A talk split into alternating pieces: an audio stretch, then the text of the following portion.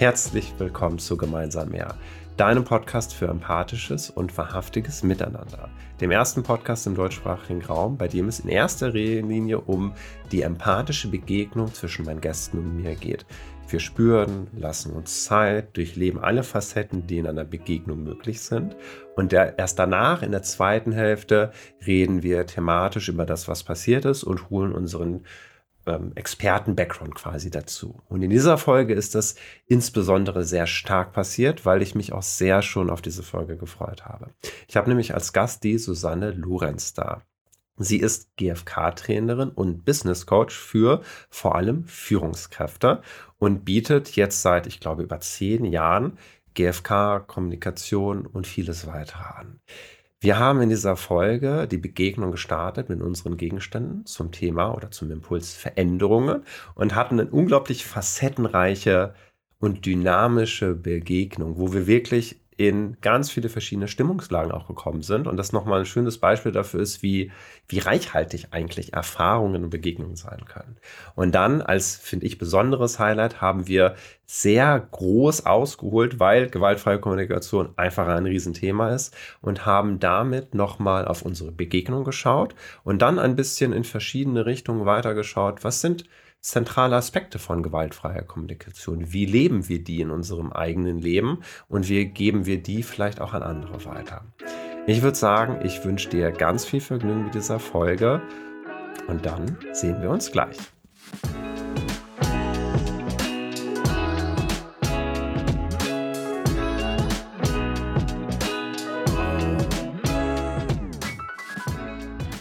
Hallo Susanne, schön, dass du da bist.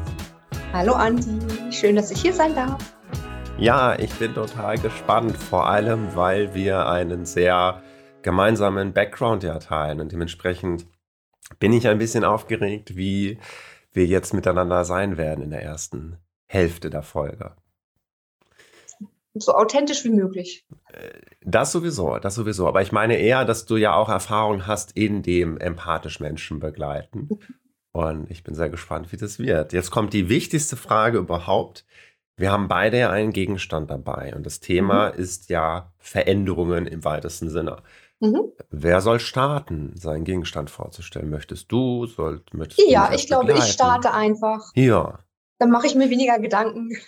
Ja, würde ich auch sagen. Halt ihn gerne in die Kamera mal rein. Für alle, die jetzt gerade zuhören, man kann das auch in Bild sehen auf YouTube. Ja. Also ja. es ist ein Schlüsselanhänger, also ein Schlüssel mit einem Schlüsselanhänger. Schlüsselanhänger mhm. ist mit Wonder Woman, weil ich bin ja so ein Superkräfte oder ein Superhelden-Fan, deswegen heißt es ja auch Superkräfte bei mir. Und äh, Schlüssel, ja, soll ich einfach mal erzählen, warum der Schlüssel? Ja, und äh, am was coolsten natürlich, wenn genau dieser Schlüssel hat genau dieser Schlüssel was damit zu tun. Genau, genau dieser ja. Schlüssel hat ganz viel damit zu tun. Ich packe den mal wieder weg. Ja.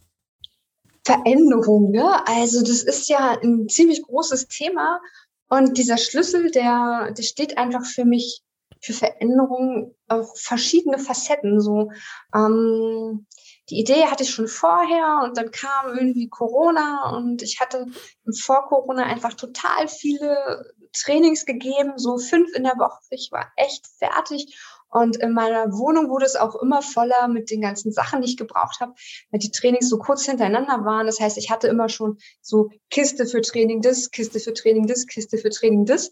Und es wurde immer voller und ich habe mich total eingeengt gefühlt und ich hatte halt ähm, vorher immer alleine gewohnt. Und mein Freund war dann zu mir gezogen, auch mit seinen Möbeln.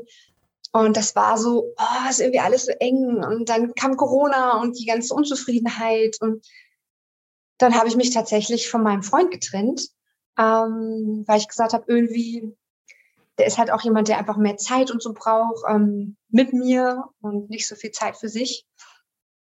Und dann war ich aber zu traurig und habe gedacht, so, ich will ja gar keinen anderen Mann. Ich will einfach nur mehr Freiraum, ich will mehr Platz für mich, ich will mehr Zeit für mich, ich will auch mal einen Abend für mich haben. Und ähm, deswegen dieser, dieser Schlüssel steht nicht nur für diese Wohnung hier, Ja, das heißt, ich bin mittlerweile mit meinem Freund wieder zusammen und äh, wir sind sehr glücklich. Wir waren nie glücklicher miteinander, als wir es jetzt sind, ja. Ähm, aber steht für, ich habe eine Wohnung zusammen mit ihm, da wohne ich sozusagen und diese Wohnung ist meine Wohnung, meine Arbeitswohnung. Das heißt, hier fahre ich morgens hin, um meine Zoom-Meetings zu machen, um meine Seminare vorzubereiten. Ich habe hier lauter Schränke mit den ganzen Sachen für meine Teilnehmer. Also ich habe jetzt wirklich komplettes getrennt. Das berufliche ist jetzt nur noch hier und das private ist nur noch in der anderen Wohnung. Und für mich war eben auch so dieses, also steht nicht nur für Veränderungen mit, ah, ich habe eine zusätzliche Wohnung und ich trenne das jetzt viel besser. natürlich sitze ich zu Hause auch mal am Computer, ne? aber nicht in dem Umfang wie vorher. Aber steht auch für mich, weil das war noch mal so ein so ein totales Aha-Erlebnis, so krass, so man sagt ja auch halt immer im Coaching so, ne? man denkt immer so entweder oder. Aber ähm, es geht halt auch ein Und. Ich kann mit meinem Freund zusammen sein und mehr Freizeit und Freiraum für mich haben, weil ich kann auch einfach mal irgendwie hier einen Abend bleiben und sagen, hey, ich, keine Ahnung, lese hier ein Buch und er hat dann mal Zeit für sich. Und das war so spannend, weil irgendwie hatte ich das vorher nicht auf dem Schirm. Ne? Ich habe halt gedacht, er engt mich so ein.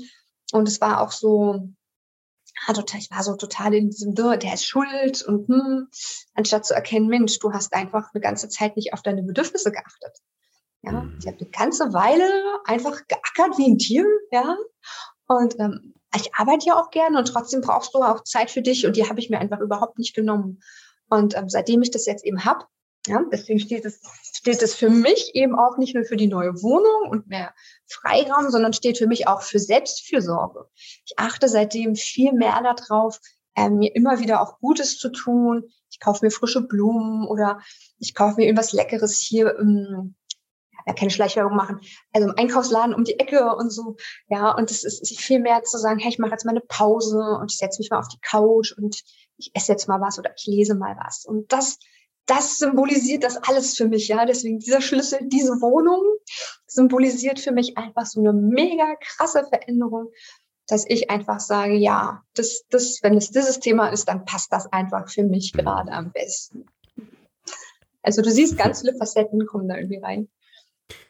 Ja, ich, ich merke vor allem auch ganz viel Begeisterung. Oder? Ja, weil ich liebe einfach mein neues Leben. Ja, ich weiß, Corona ist scheiße und darüber müssen wir gar nicht reden. Doch für mich hatte das einfach diesen Effekt, dass es mich vom Burnout gerettet hat und dass ich jetzt einfach so eine viel, viel bessere Lebensqualität habe, weil ich einfach viel mehr auf mich selbst ähm, achte. Ne? Und anstatt immer irgendwie die ganze Zeit den ganzen Tag über nur zu arbeiten. Hm. Mir kam gerade auch so den Sinn, hm, das ist ja eine Veränderung, die du komplett selber angestoßen hast. Ja. Anstatt dass Beziehungsweise, ich finde das eigentlich spannend, da kam eine Veränderung auf dich zu. Dein mhm. Freund ist bei dir einge oder ihr seid zusammengezogen, es gab mhm. weniger Zeit, also da war eine große Veränderung. Und dann hast du noch eine Veränderung quasi obendrauf gemacht, aber eine, die du selber bestimmen konntest. Ja, dass er bei mir eingezogen war, das war schon ein bisschen länger her. Ne? Das war nicht, okay.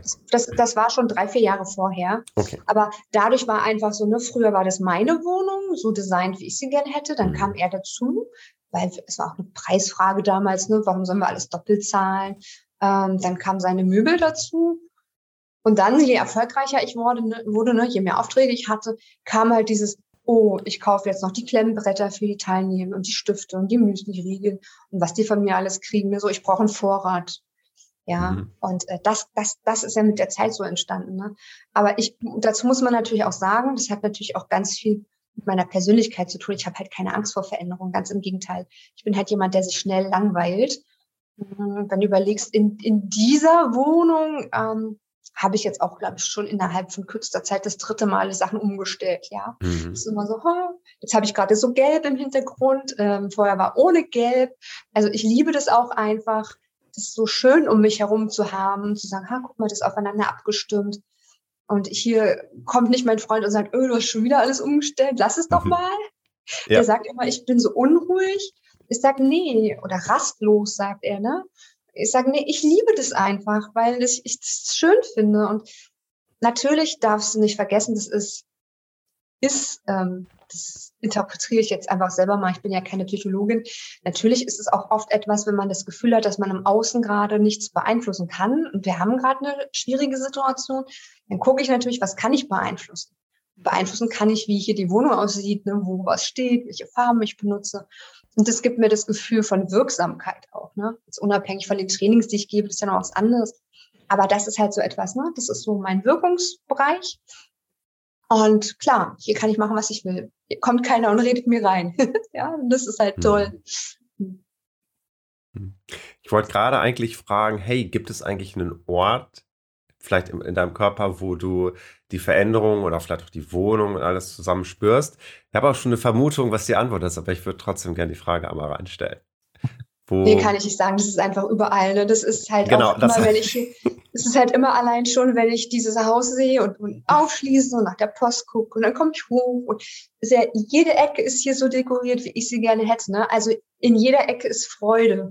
Wenn ich halt in die Küche gehe und mir dann, ich esse ja hier auch Mittag und so, ne? Kühlschrank, ich habe hier alles, was man braucht, weil ich ja auch oft den ganzen Tag hier bin.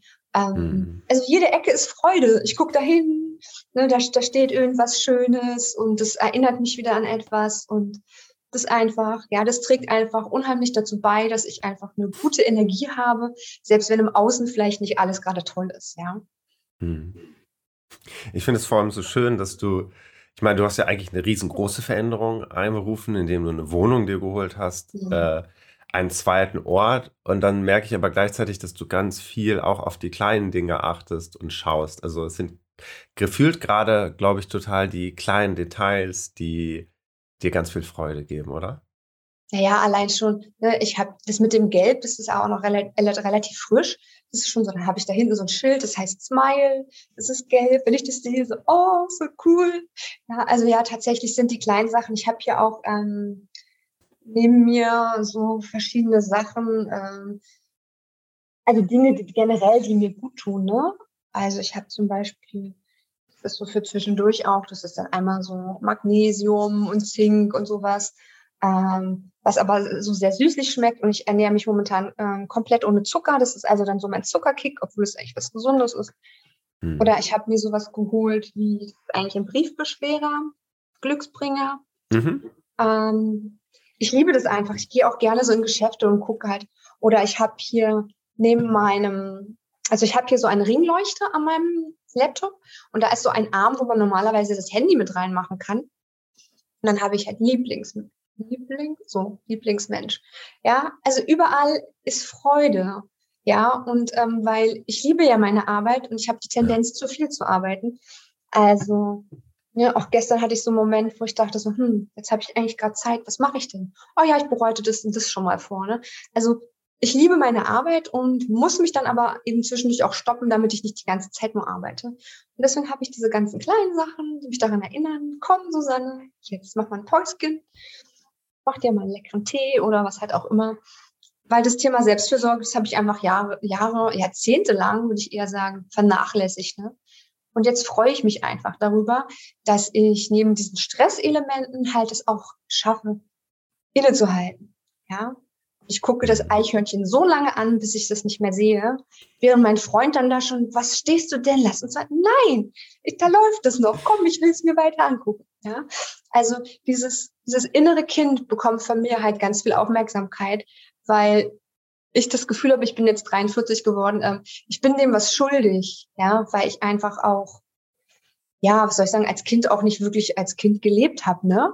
Und es ist so, diese ganzen Freude ins Leben bringen, diese ganzen schönen Dinge, das, ähm, das muss ich einfach nachholen, habe ich das Gefühl, ja, weil ich das einfach viel zu viel vernachlässigt habe.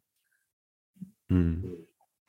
Und ich glaube, da ist auch Veränderung, spielt ja auch für dich eine riesengroße Rolle, oder? Dass es nicht immer alles so statisch ist, sondern dass du ganz viel umbauen darfst. Ja, und das ist ja auch, ja. also ich glaube, ein Leben ohne Veränderung, es geht ja gar nicht. Irgendwas verändert sich immer. Ja, und ob das nun von außen kommt oder von dir gesteuert wird, das ist halt der Unterschied. Ne? Ich habe natürlich auch Leute in meinem Umfeld, die mit Veränderungen nicht so gut klarkommen. Also für meinen Freund war das eine große Herausforderung, als ich gesagt habe, Mensch, ich suche jetzt nämlich eine zweite Wohnung Und erst wollte er das nicht so. Und mittlerweile sagt er, man, er genießt es auch. Ja? Also er hätte nicht gedacht, dass das wirklich uns beiden auch gut tut, dieses dann mal Zeit für sich zu haben und dann einfach mal gar nichts zu machen. Also das, ne, also das hat er, weder er hat das gedacht, noch ich, dass wir, also wir sind jetzt sechseinhalb Jahre zusammen, dass wir mhm. jetzt durch diese räumliche Trennung, das ist ja keine komplette räumliche Trennung, ne, aber durch die Möglichkeit der räumlichen Trennung, dass wir davon so profitieren, das haben wir echt nicht, das haben, damit haben wir echt nicht gerechnet. Ja. Hm. Da kommt mir gerade die Frage rein. Wie ist das für dich persönlich, wenn du vor einer neuen Veränderung stehst und du nicht weißt, was, was die bewirken wird? Äh, wie jetzt mit der Wohnung, ja, du weißt noch mhm. gar nicht genau, wie das klappen wird. Mhm. Ähm, hast du da auch manchmal, hast du auch so einen Teil in dir, der dann sagt, oh Gott, oh Gott, oh Gott, oh Gott, ich weiß nicht, was passiert? Oder ist der sehr leise? Also, Den wenn du Lust auch. hast, vielleicht uns einmal mitzunehmen, so in dein inneres Gefüge, was da, was da passiert, wenn du vor so einer Veränderung stehst. Ja, also, also bei der Wohnung nicht, weil da hatte ich einfach so viel Vorfreude auf dieses, ja, komm mal wieder mein eigenes. Aber ich kann mich noch erinnern, als es anfing mit Corona zum Beispiel, ne, und dann so, hm, wahrscheinlich müssen wir das jetzt erstmal alles online machen. ist ja auch eine. Veränderung. Da war ich erstmal total bockig. Ne? Da hab gesagt, nein, ich habe auch all die Jahre nie mit PowerPoint gearbeitet, sondern immer mit Flipchart und Whiteboard, weil ich mich nicht abhängig machen wollte von der Technik. Und weil ich gedacht habe, man versteckt sich so hinter der Technik und ähm, nee, ich benutze das nicht. So, und dann also, ja, okay, du machst es jetzt online. Also, nein, ich will das nicht. Und dann hatte ich eine Trainerkollegin, die gesagt hat, ja, und sie liebt es und sie will gar nichts anderes mehr machen. Ich dachte, so spinnt die, nichts anderes mehr machen? So, hä, was denn das? Und ich, ich habe dann mal so zwar ein, zwei Sachen gemacht, weil die schon vorher festgelegt waren. Okay, machen wir das online. Aber am Anfang war ich noch wirklich so, oh mein Gott, und was ist, wenn es jetzt abstürzt oder die Verbindung oder der Ton oder also ich war wirklich sehr ängstlich und ähm, ich habe gedacht, nee, ich freue mich, wenn das alles irgendwann wieder in Präsenz geht. Und dann bin ich aber ein Mensch. Ich lasse mich nicht gerne von meinen Ängsten blockieren, ähm, weil ich einfach denke, dass mich das aufhält. Ja. Und ja, ich weiß, Angst gehört zum Leben dazu. Und ich möchte aber eben nicht, dass die dazu führt, dass ich Dinge nicht tue, die ich eigentlich machen müsste, vielleicht auch, um mich weiterzuentwickeln. Ja, also habe ich eine Weiterbildung gemacht zur Online-Trainerin. Und da haben wir natürlich alles Mögliche ausprobiert mit der Kamera und dem Mikro und allem Möglichen. Und soll ich dir was verraten? Mittlerweile liebe ich Online-Trainings und ähm, mittlerweile habe ich darauf viel mehr Bock, als es in Präsenz zu machen, ja. Also nein, das also ja, das stimmt so, dass ich so sage. Natürlich weiß ich, dass Präsenz viele Vorteile hat, auch gerade für die Gruppe und die Atmosphäre. Aber es geht so viel und du sparst so viel Papier auch, ja. Diese ganzen Materialschlachten, die ich immer hatte, die fallen komplett weg, weil du das ja alles online machen kannst. Und ähm, deswegen, ja, auch da so eine Veränderung. Ich hatte immer so Angst vor der Technik und habe gedacht, oh Gott, und ähm, bloß immer nur mit Flipchart und so. Und jetzt ähm, ärgere ich auch die Teilnehmenden, die noch gar keine Erfahrung haben mit Zoom und schicke denen zwischendurch immer irgendwelche Links, wo sie irgendwas machen sollen. Und das kriegen die auch hin, ne? auch wenn das am Anfang so, hä, Susanne, wie komme ich wieder zurück zu unserem Meeting und so.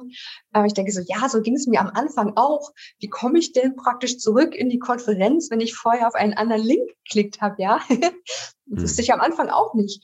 Und, und jetzt ist es so schön, einfach auch zu sagen, ja, was, wie wollen Sie es denn machen? In Präsenz oder machen wir das irgendwie online? Und äh, auch diese Flexibilität zu haben, ja. Und ich meine, diese Wohnung habe ich natürlich auch, weil mir Flexibilität und Freiheit sehr wichtig sind, ne? Und das erhöht natürlich auch beides bei mir, ja, dass wir das online machen können. Ja, und das war so der letzte Punkt, ähm, wo ich wirklich gemerkt habe, oh, da steckt ganz viel Angst bei dieser Veränderung bei mir dahinter, die ich sonst nicht so immer unbedingt spüre. Hm. Würdest du denn sagen, dass du prinzipiell sehr schnell daran bist zu spüren, was in dir passiert? Oder braucht es manchmal so ein bisschen, bis, bis bestimmte Aspekte auch hochkommen? Das braucht, ja. Also das ist nichts, dass ich sage, oh, ich weiß sofort, aha, ich bin hier frustriert. Das ist mhm. wirklich ein Innehalten. Und oft ist es auch, ich merke, dass mich da irgendwas stört und dann will ich mich aber damit gerade gar nicht beschäftigen. Mhm. Ja, weil ich brauche einfach die Zeit dafür und ich möchte das nicht so zwischen Tür und Angel machen. Und ja, es ist immer noch so, dass ich manche Gefühle auch wegdrücke, ja, weil ich sage, ich brauche dich, also ich weiß ja, die wollen mir was sagen. Ich sage, jetzt gerade will ich nicht, ja. Ähm, aber es ist eben nicht mehr so wie früher, dass ich sie dann gar nicht mehr hervorhole, sondern ja, Es sind eben als auch, sind auch Entscheidungen, die ich dann treffen muss, die ich dann teilweise nicht treffen will, weil ich keinen Bock habe auf die Konsequenzen. Ja, aber ja, ähm, das, dazu habe ich auch vor ein paar Jahren ein Coaching gemacht, ja, also selber mir geben lassen, dieses Mindful, nee, wie hieß es? Body, ich weiß gar nicht mehr, wie es hieß, aber irgendwas mit Body, Body Mindfulness oder so Training. Das also, könnte, könnte ja. gut sein, ja. Also auch dieses hm. Merkmal, ähm, wo du, also im Sinne von merke mal, merke mal du selbst. Hm. Was macht das eigentlich mit deiner Atmung, wenn du irgendwie angespannt bist oder irgendwie frustriert bist und äh, heiße sozusagen vielleicht auch mal die Angst willkommen und, und sprich mal, also ich habe dann immer so mit Visualisierung gearbeitet. Sprich mal mit der Angst, was willst du mir eigentlich sagen? Und ne, dieses, gibt so, so ein schönes ähm, Zitat. Gefühle sind wie ein Telefon, das so lange klingelt, bis du das Gespräch annimmst. Ja, ja. und das habe ich gelesen vor vielen Jahren und habe gedacht, ja, genau. Und die Art, wie ich früher mit Gefühlen umgegangen bin, die war einfach nicht sehr nicht sehr gut auch für meinen Körper. Und deswegen weiß ich, es ist einfach keine Lösung, die auf Dauer wegzudrücken. Irgendwann muss ich mich mit denen auseinandersetzen. Das ist, muss ich, aber ne, doch muss ich mich mit denen auseinandersetzen, weil sonst werden sie immer stärker und sonst kriege ich auch irgendwie wirklich körperliche Symptome. Ja, also wenn ich zu viel Stress habe oder mich, also wenn ich zu viele Emotionen irgendwie habe, dann kriege ich ganz schnell auch Bauchweh. Ja? Also daran merke ich das mhm. dann auch. Ah, okay, du bist gestresst. Ja, wenn ich mich auch was, über was aufrege, wie zum Beispiel letztes Jahr über ähm, die ähm, Dame vom Finanzamt. Ja, warum habe ich auf einmal so Bauchschmerzen? Ja, siehst du, du hast dich so aufgeregt. Ich habe mich da so reingesteigert, dass ich echt Bauchschmerzen bekommen habe, weil ich dachte so, what? Spinnt die? Aber ich finde es schön, dass du dich damit also mittlerweile sehr ernst nimmst.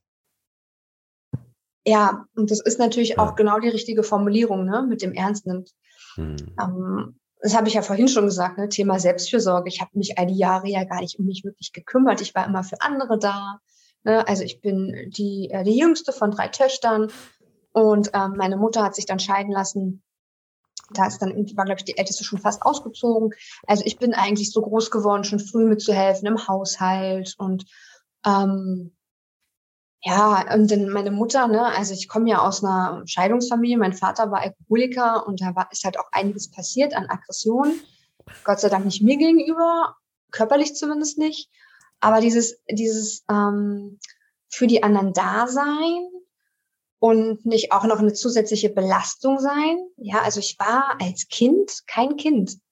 Ja, meine Mutter hat auch jetzt, die war am Wochenende bei uns, hat auch gesagt, Jana, du hast ja als Kind schon immer die Kinderzimmer von anderen Kindern gerne aufgeräumt. Ja, also ich bin ja kein Standard, was Kinder, weil wir haben uns über Jugendliche unterhalten, die ihre, ihre Zimmer nicht aufräumen. Und ich sagte, na, ich bin ja auch kein Standard. Ne? Und dann sagt sie, ja, du hast schon als Kind immer die Zimmer von anderen aufgeräumt. Wo warst du, als ich klein war? Ich hätte dich brauchen können. Wenn, das ist das, ne? Wenn du Chaos ja. im Leben hast und du hast das Gefühl, mhm. du hast auf nichts Einfluss, was machst du dann? Ja. Und für mich waren die Superhelden, die haben mir Halt äh. gegeben, dieses Ordnung schaffen, auch für meine Barbies und was ich alles hatte, habe ich halt immer so Ecken gebaut und dann hatten die da ihre Blumen und was auch immer. Das hat mir Struktur gegeben, ne? Struktur. Hier habe ich einen Einfluss, da, ähm, ne, das ist ein Schutz. Also ne, das ist mir jetzt natürlich erst bewusst geworden in den letzten Jahren. Ne?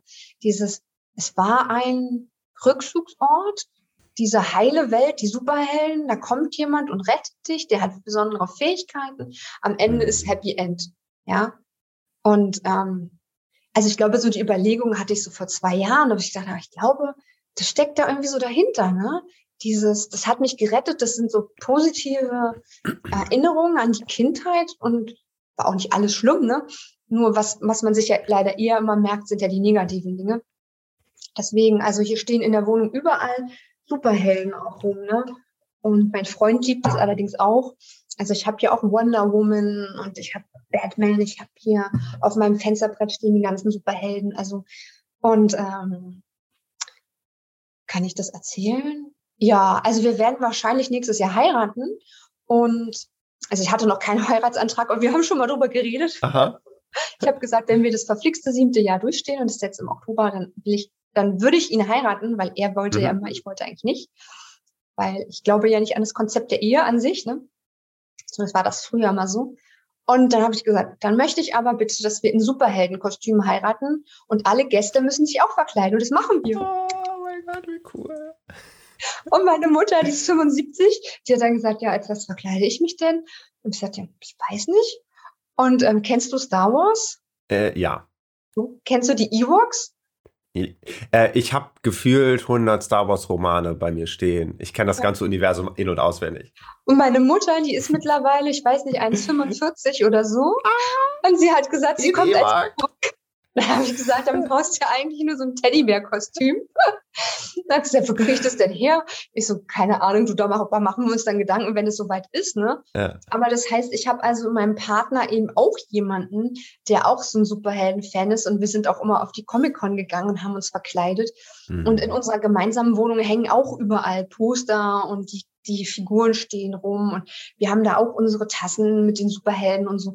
Also das ist halt auch etwas, was uns total vereint. Ähm, er könnte dir dann auch viel mehr erzählen, ja, über die ganzen einzelnen Charaktere als ich. Aber wir haben zum Beispiel in der Küche auch über dem Herd so ein riesen ähm, Poster mit den ganzen Marvel-Figuren. Ja, Mhm. also das heißt, ich koche ja nicht so gerne, aber das ist immer so, ah, das ist da, das ist Hulk und das ist hm, und Spider-Man und ähm, ja, bin jetzt ein bisschen abgekommen vom Thema. Was war deine Frage? Ich weiß Äh, mehr. hier werden eh keine richtigen Fragen gestellt. Du, du machst einfach und ich begleite dich dabei. Das ist hier kein Interview, sondern es ist eine Begegnung. Ja, ja, aber das, das ist halt einfach so, Ja. ne, dieses gibt, gibt ähm, uns beiden auch halt, wir haben natürlich ganz viele Dinge, in denen wir nicht ähnlich ticken. Zum Beispiel kommt er mit Veränderungen gar nicht gut klar. Ja. Hm. Ähm, deswegen bin ich ja damals auch ausgezogen, weil ich gedacht habe, ey, bis der irgendwie bereit ist, sich mit mir in eine größere Wohnung zu begeben. Weil er gesagt hat, wir warten bis nach Corona. Dann dachte ich, na, lange ich warten. Ähm, dann dachte ich so, nee, okay, du bleibst in der Wohnung. Also ich meine, klar, ich wohne auch immer noch, ne? Aber für mich ist es jetzt so, dadurch, dass ich diese zwei Wohnungen habe, ähm, ist es einfach mehr Freiraum und dann, ich bin da halt nicht der, ich bin da eher ein ungeduldiger Typ. Ja, und ich denke dann, wenn ich eine Idee im Kopf habe, ja, so wie letzte Woche, ich baue mal hier meine Wohnung um, äh, dann Mhm. habe ich das abends halt noch gemacht, ja. Und ähm, habe vielleicht auch die Nachbarn damit genervt, aber wenn ich die Idee so hab, dann muss die irgendwie raus, ja. Und deswegen dachte ich, ich warte jetzt nicht, bis er sagt, ja, wir ziehen in eine größere Wohnung zusammen. Und letztendlich ist es auch besser so, weil ich will ja auch keine Coachings in meiner eigenen Wohnung geben, ja. Aber hier habe ich auch schon mal ein Coaching gehabt und letzte Woche haben wir hier auch schon mal ein Einzeltraining gemacht, weil hier ist ja nicht, das ist ja nicht in dem Sinne mein Zuhause, ne? Das ist so was anderes, als wenn jemand zu dir nach Hause kommt und du arbeitest dann dort mit den Kunden. Das finde ich eigentlich doof. Hm. Ja. Erstmal vielen, vielen Dank fürs Teilen, Susanne. Gerne. Ich bin gespannt auf deinen Gegenstand. Äh, ich auch. Ich äh, gehe ja mittlerweile in diese Begegnung rein mit so, ich, ich habe was, aber ich habe keine Ahnung, wo mich das hinführen wird. Okay. Ähm, also wenn du Lust hast, können wir einmal switchen und ich stelle dir einmal meinen Gegenstand vor. Ja, gerne. Okay. Ähm, da, da, da. Ah. Und er hat eine etwas bekannte Aufschrift. Ah, na, du. Ja, genau. Ähm, für, für alle, Gelb. die jetzt aber äh, nur zuhören, was hat sie gerade, was habe ich gerade in die Kamera gezeigt? Einen gelben Ordner, da steht GFK drauf. Und ich hole mal stellvertretend eine Sache raus. Ähm, das ist mein Wissen Ordner denn mit. alle, wo, was wofür GFK steht, Andi? Nicht unbedingt, aber das darfst du jetzt einmal gerade gerne erklären, wenn Ja. du magst. Ja, weil GFK, es steht für ganz viele Dinge, aber ich gehe davon aus, dass deine GFK hier für die gewaltfreie Kommunikation steht. Äh, richtig. Und nicht für genau. die Gesellschaft für Konsumforschung. Genau, und es gibt noch irgendein So. Materialverbund, Kleber, ja, so irgendwas. zwei genau. Phasenkleber oder irgendwie sowas gibt es auch GFK. Ja. Mhm. Äh, Wie auch immer, es ist mein gewaltfreier Kommunikationsordner. Und ich habe jetzt einfach mal so einen Flyer rausgebracht. Ich habe eben getestet, es ist, glaube ich, zu klein, um sehen zu können. Ah, doch, es sind zwei Giraffen, eine auf dem Turm und eine vor dem Turm. Und die Ja. Schrift kann ich jetzt aber nicht lesen. Äh, Genau, es wäre um die Schrift gegangen. Äh, Das ist die Sparrenburg hier in Bielefeld.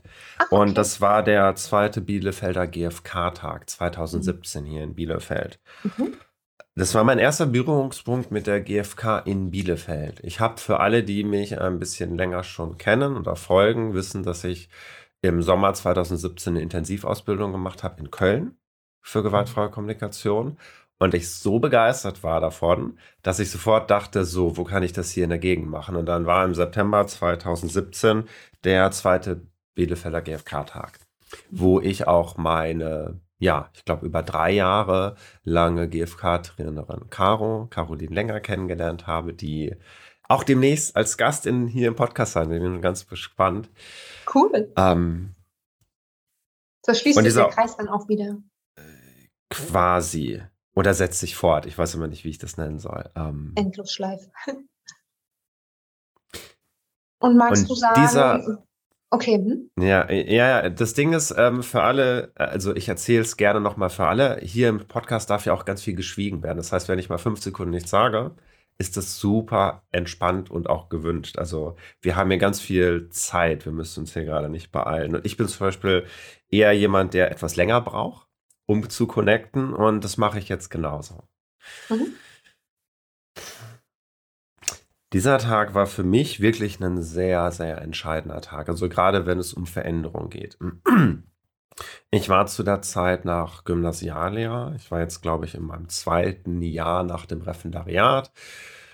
Ähm, habe äh, zwar keine eigene Klasse bekommen, aber ich habe viele eigene Kurse gehabt, habe aufgestockt die Stunden, Und an diesem Tag wurde mir klar, es wird sich demnächst was verändern. Ich meine, ich bin zwei Jahre später aus dem Schuldienst ausgestiegen, aber eigentlich an dem Tag wurde es schon klar. Ähm, okay. Wenn ich an Veränderung denke, dann denke ich oft eher so wie so ein Stein, der ins Wasser reinfällt. Und dann gehen so nach und nach die, die Wellen laufen aus. Das heißt, auch wenn hier was ganz Wichtiges schon passiert war, hat das relativ lange gedauert, bis die Veränderung so richtig sichtbar wurde. Aber das war so der Kern, würde ich sagen. Weil mhm. ich bin dorthin, hatte keine Ahnung, was mich erwartet. Das war in die Bielefelder Straße, in irgendeinem Gemeinschaftszentrum haben die das organisiert. Und ich habe das alles noch so klar vor Augen, wie das da war. Und dann bin ich in Workshops reingekommen, habe hab mitgemacht, habe nach der Intensivausbildung, die einfach too much war. Das waren elf Tage am Stück und ich war so gaga danach. Okay, krass, ja. Ja, ich brauchte, ne, du kennst es ja so ein bisschen, wenn du elf Tage am Stück mit einem Tag Pause GFK reingeknallt bekommst und du machst das zum ersten Mal. Ich habe zwar das Buch vorher gelesen und wusste ja. viel, aber ich hatte da gar keine Erfahrung drin. Und dann, ja. ich war tot danach. Ich wollte gerade sagen, das ist ganz schön viel auf einmal dann. Hm. Ja, ja, deswegen empfehle ich auch gar nicht mehr unbedingt eine Intensivausbildung, sondern eher ein bisschen peu à peu. Ja, bei mir war es ja über ein halbes Jahr verteilt, immer einmal am Wochenende, zwei Tage. So, und dann war das einen Monat später und einige mhm. Sachen hatten sich ein bisschen gesetzt und ich habe halt richtig gemerkt, oh, ich möchte, ich möchte mehr davon. Ich merke so, ich stehe an so einem Scheideweg gerade mhm. und ich kann mich jetzt entscheiden, ich gehe so ein bisschen in Richtung der GfK weiter oder nicht. Und dann bin ich da hingekommen und diese Atmosphäre, die dort herrschte, war so anders, als ich es wieder gewohnt war. Also da war schon so eine Riesenveränderung eigentlich da. Es war irgendwo sehr ruhig. Natürlich war es so ein bisschen Trubel, weil viele Menschen da waren, aber es war so eine sehr entspannte Stimmung. Alle waren so mega gechillt irgendwie da. Mhm. Und dieser Einstieg, als die uns begrüßt haben und dann gesagt haben, welche Workshops gibt es und wo könnt ihr mitmachen. Da dachte ich schon, oh Gott, ich glaube, das wird ein richtig, richtig toller Tag. Und dann bin ich halt in einen Workshop zu Caro rein. Und ich meine, da ging es um äh, empathi empathisches Gespräch nochmal machen. Und eigentlich Mhm. hatte ich das schon gemacht, ne? Im, Mhm. im Juli, glaube ich, in der Intensivausbildung. Aber da war das alles neu für mich gewesen. Und da saß ich dann und habe gemerkt, oh, es ist nicht mehr richtig neu, aber irgendwie doch. Ja also ich war so richtig, ich war so richtig kribbelig, weil, weil ich kannte das irgendwo, was jetzt gleich passiert, aber ich war total gespannt, wie das mir jetzt quasi gelingen wird, wie gut das klappt. Ähm, und ich glaube, an dem Tag habe ich auch entschieden, dass ich irgendwann eine Ausbildung noch machen möchte, eine Jahresausbildung. Mhm. Ich bin danach relativ schnell auch in eine Übungsgruppe reingegangen und dann ging das so zack, zack, zack wieder. Äh, es ist eigentlich so witzig, weil ich glaube, ich habe gestern erst irgendwo wieder so einen Online-Test ausgefüllt und dann kam dann immer so die Frage, schätzen Sie sich ein, wie gerne mögen Sie Entscheidungen treffen, große Entscheidungen okay. treffen. Und ich merke immer wieder, dass ich mich damit manchmal oder auch öfter super schwer tue. Mhm. Außer in GFK. Ja, eher in, in, in solchen Situationen, wo ich merke, das Okay. will ich wirklich. Da Ja. brenne ich gerade für. Da ist mir das vollkommen egal, wo ich da landen werde, was dann passieren wird. Das heißt, wenn ich jetzt an Veränderung denke, dann denke ich viel an, geht es um eine Veränderung, die ich wirklich gerade selber möchte? Und Mhm. dann, dann brenne ich dafür, dann ist mir alles vollkommen, ja nicht vollkommen wurscht, aber es ist eigentlich alles egal, was passieren wird. Ich möchte es machen und treffe mutige Entscheidungen. Und wenn ich, als du eben erzählt hast, ähm, ähm, ihr seid zusammengezogen und dann hat sich das nach und nach entwickelt. Also es war mehr so eine Veränderung von außen, und dann hast du eine Veränderung von innen getroffen. Ich habe so das Gefühl, ich tue mich am schwersten dann, wenn ich so dazwischen stehe. Mhm. Irgendwo habe ich Lust, was zu verändern, bin mir aber nicht so sicher. Es kommt irgendwie Druck von außen. Und dann kann ich mich nicht entscheiden. Wenn, wenn etwas von außen kommt und ich mag es gar nicht, dann bin ich auch relativ schnell darin zu entscheiden, nämlich zu sagen, nö, will ich nicht. In die Aber- Gegenwehr, ja. Mhm. Ja, oder, Ist oder es sowas? es ist keine Gegenwehr, es ist eher so für mich dann zu sein und zu sagen, ich sage Okay. Nein dazu. Okay. Aber ich tue mich schwer damit, wenn ich innerlich noch nicht so genau weiß, will ich das wirklich, will ich das nicht so wirklich. Und ich tue mich noch schwerer damit, manchmal das mitzubekommen, ob das so ist. Ich hader dann und brauche dann relativ lange, um rauszukriegen, warum hader ich denn eigentlich gerade? Ach so, ich hader gerade, weil ich gar nicht wirklich weiß, ob ich dahinter stehen möchte, was da gerade passiert. Oh, okay. Einmal tief durchatmen. Was Ähm, hilft dir dann dabei, das herauszufinden? Äh, tatsächlich, das, das übe ich erst seit ein paar Wochen noch mal so richtig. Ähm, ich nenne das geil, ist das erste Mal, dass ich das jetzt äh, auch in der Öffentlichkeit äh, sage im Podcast. Ähm, ich nenne sie die, die Diffusion Time oder Chaoszeit. Ähm, ich ich habe ich hab ein gutes Gespür damit, ob gerade in mir viel klar ist oder ob gerade viel unklar ist und so alles Mhm. durcheinander ist. Und meine Kindheit war auch ein bisschen ungewöhnlich als viele anderen, so wie bei dir auch. Nur nicht, dass ich von vornherein alles sortieren wollte, sondern eher mich so ein bisschen zurückgezogen habe, weil ich wollte eigentlich das Chaos so ein bisschen leben, aber irgendwie konnte ich mir das da nicht erlauben. Mhm. Und wo bin ich jetzt gerade hingekommen? Ähm, Es ging eigentlich, also brauchst du Unterstützung? nö, nö, ich, ich sortiere mich gerade. Äh, Es, es geht viel um Sortieren. Ich habe auch noch bis vor kurzem immer gedacht, boah, ich bin oft so diffus und unklar in mir. Da muss ich was gegen tun. Und wenn ich mir jetzt Zeit dafür nehme, da muss dann auch was rauskommen. Wenn ich mir zwei Stunden Spaziergang gönne oder eine Stunde, da muss ich auch geklärt zurückkommen. Ganz Und viel dreimal Druck darfst eigentlich. du, ja, dreimal darfst du ran, das Ja. hat nicht geklappt.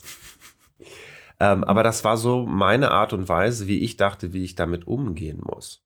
Okay. Und jetzt gerade entdeck, hole ich nach. Und das habe ich als Kind irgendwann halt abstellen, abgestellt oder auch abstellen müssen, so ein bisschen. Das wurde mir so ein bisschen auch ausgetrieben.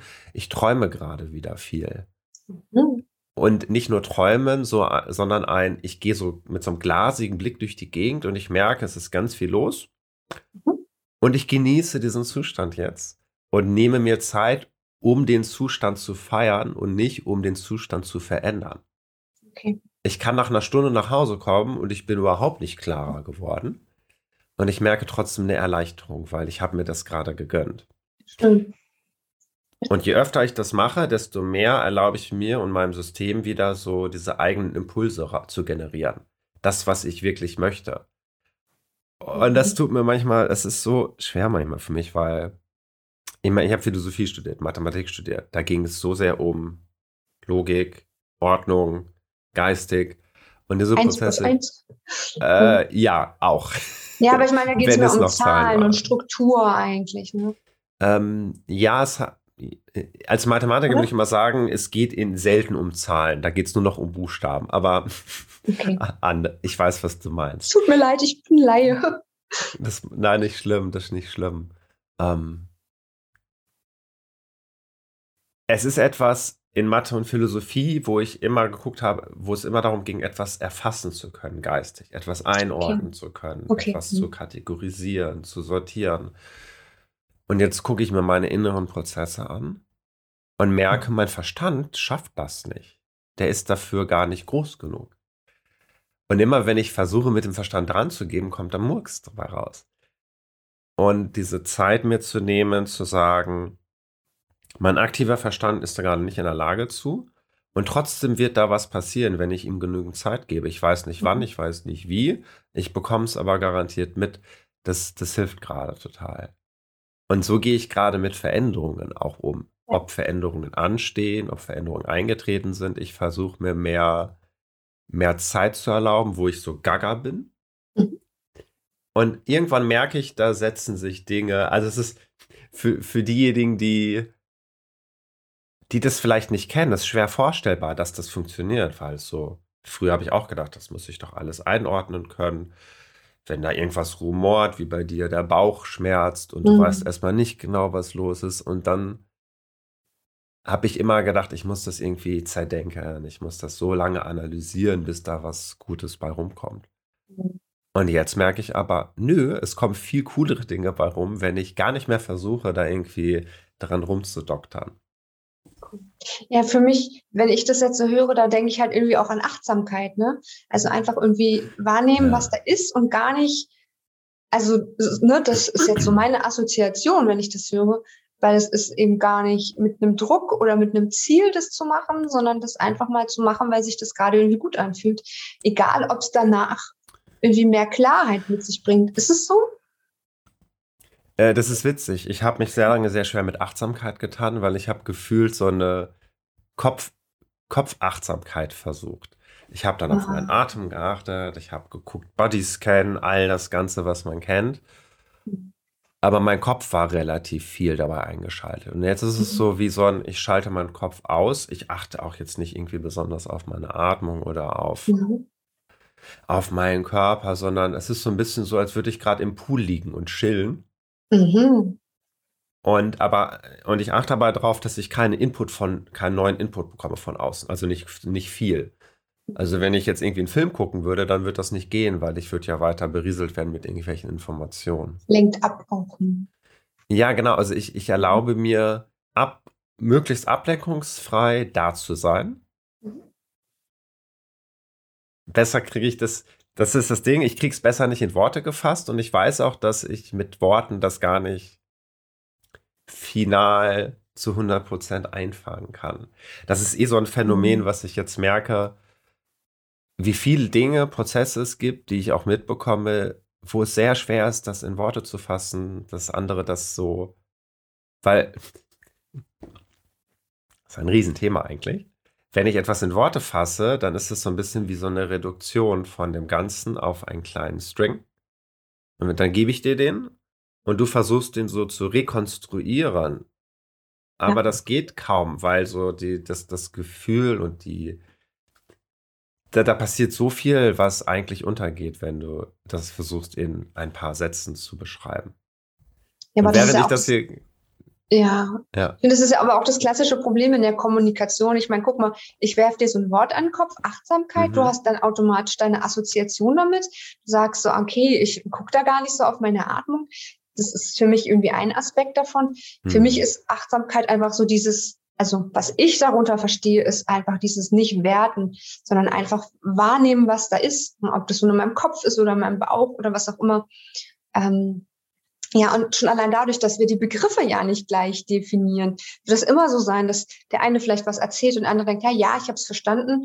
Und aber du meintest vielleicht was ganz anderes damit, ne? Weil du diesen Begriff einfach ganz anders füllst, weil du eine andere Definition hast oder auch andere Erfahrungen damit oder auch andere Herausforderungen. Und deswegen bin ich der Meinung, es wird es mit Kommunikation wird nie 100 Prozent so sein, dass der andere genau versteht, was ich meine. Also durch die gewaltfreie Kommunikation gelingt das schon besser, behaupte ich, ja, wenn man das möchte.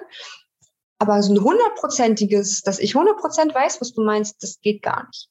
Ja, selbst wenn du über Liebeskummer sprichst und ich war auch schon mal verliebt und hatte Liebeskummer, dann habe ich da trotzdem andere Assoziationen als du, ja, und vielleicht auch andere Strategien, wie ich den bewältigt habe. Und deswegen glaube ich, ist Kommunikation halt auch so spannend, ja, weil da, und das ist, glaube ich, auch das, was mich daran so fasziniert, ne? weil du weißt halt auch nie, was passiert und es kann in die oder in die andere Richtung gehen. Ja. Hm. Ähm, mir ist das am, das erste Mal auch so richtig an bei diesem Tag aufgefallen.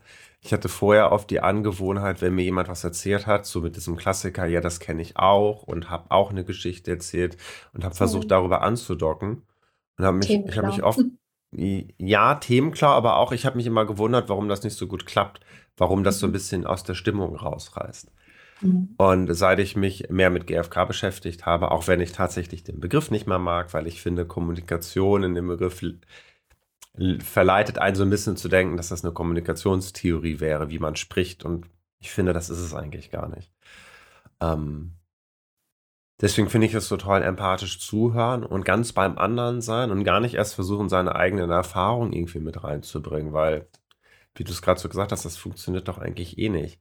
Und dann merke ich, wenn ich das auf diese Art und Weise mache und ne, eben dich zum Beispiel auch zu begleiten. Ich habe echt geguckt, dass ich auf keinen Fall sage, hey, das kenne ich ja genauso und ist das, sondern wirklich mehr zu gucken, kann ich bei dir und deinem Gefühl irgendwie andocken. Und dann erforschen wir das gemeinsam.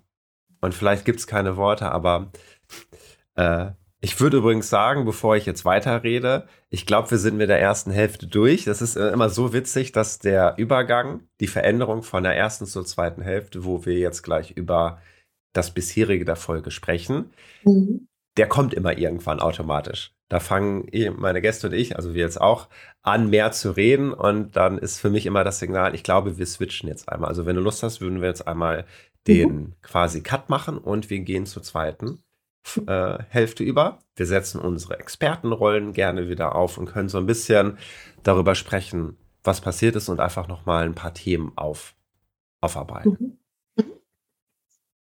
Ja. Okay, gut. Machen wir. Super. Ähm, das war mir nämlich eben auch bei dir aufgefallen, also bei uns aufgefallen, als ich dich begleitet habe. Äh, da war wie so eine Achterbahn drin. Es gab dann, es gab Phasen, wo du wow, wow, wow, wow, wow, und dann auf einmal kam so eine sehr ruhige Phase, dann wurde es wieder höher. Und ich wette mit dir, das wäre nicht passiert, wenn ich angefangen hätte, mit dir über das Thema zu quatschen, meine Erfahrung mit reinzubringen, weil dann, dann wären wir auf so einem Level gewesen, wir reden halt die ganze Zeit irgendwie miteinander. Mhm. Und ich finde es aber schön, wenn sein. einer den ganzen Raum bekommt und dann verschiedene Facetten durchleben darf. Wie, wie war das für dich? Würde ich total gerne wissen, ob das meine Wahrnehmung passt oder ob du sagst, für dich war das anders. Ich habe gerade noch was anderes gedacht, weil ich hätte schon ganz gerne von dir noch erfahren, was dieser Tag, der für dich, dieser GFK-Tag, wo du sagst, das war so eine Veränderung und du Hm. wusstest, es ist wie so ein Stein, der ins Wasser fällt. Was für eine Veränderung hat es denn in dein Leben gebracht?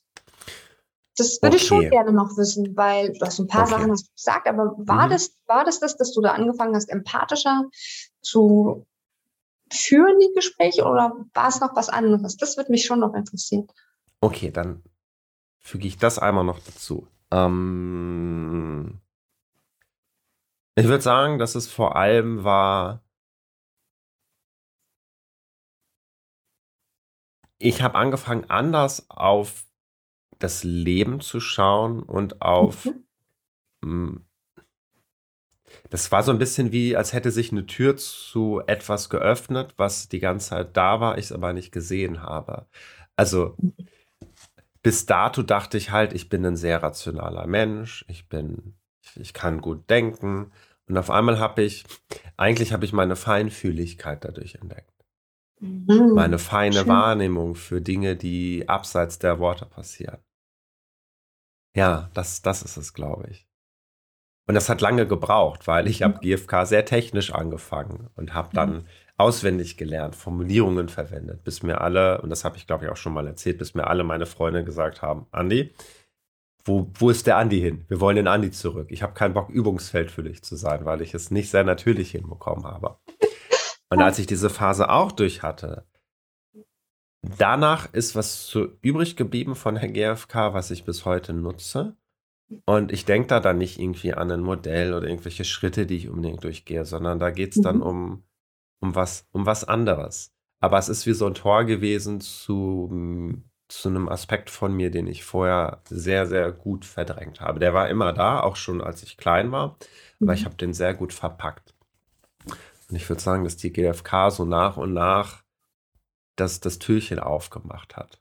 Und so in Portionen, manchmal auch ein bisschen viel, aber so in Portionen mir einen, einen großen Teil von mir selbst, der mich ausmacht, zurückgegeben hat. Schön. Das klingt ja. schön. Ist es, ist es auch. Zumindest zum größten Teil. Naja, das ist halt auch so, es ist dann halt wieder so was Ganzes, ne? Weil der Mensch besteht ja nun mal nicht nur aus dem Kopf, ja. ja. Und äh, es fühlt sich dann wieder so ganz halt irgendwie an. Hm? Hm. Ja. Hm.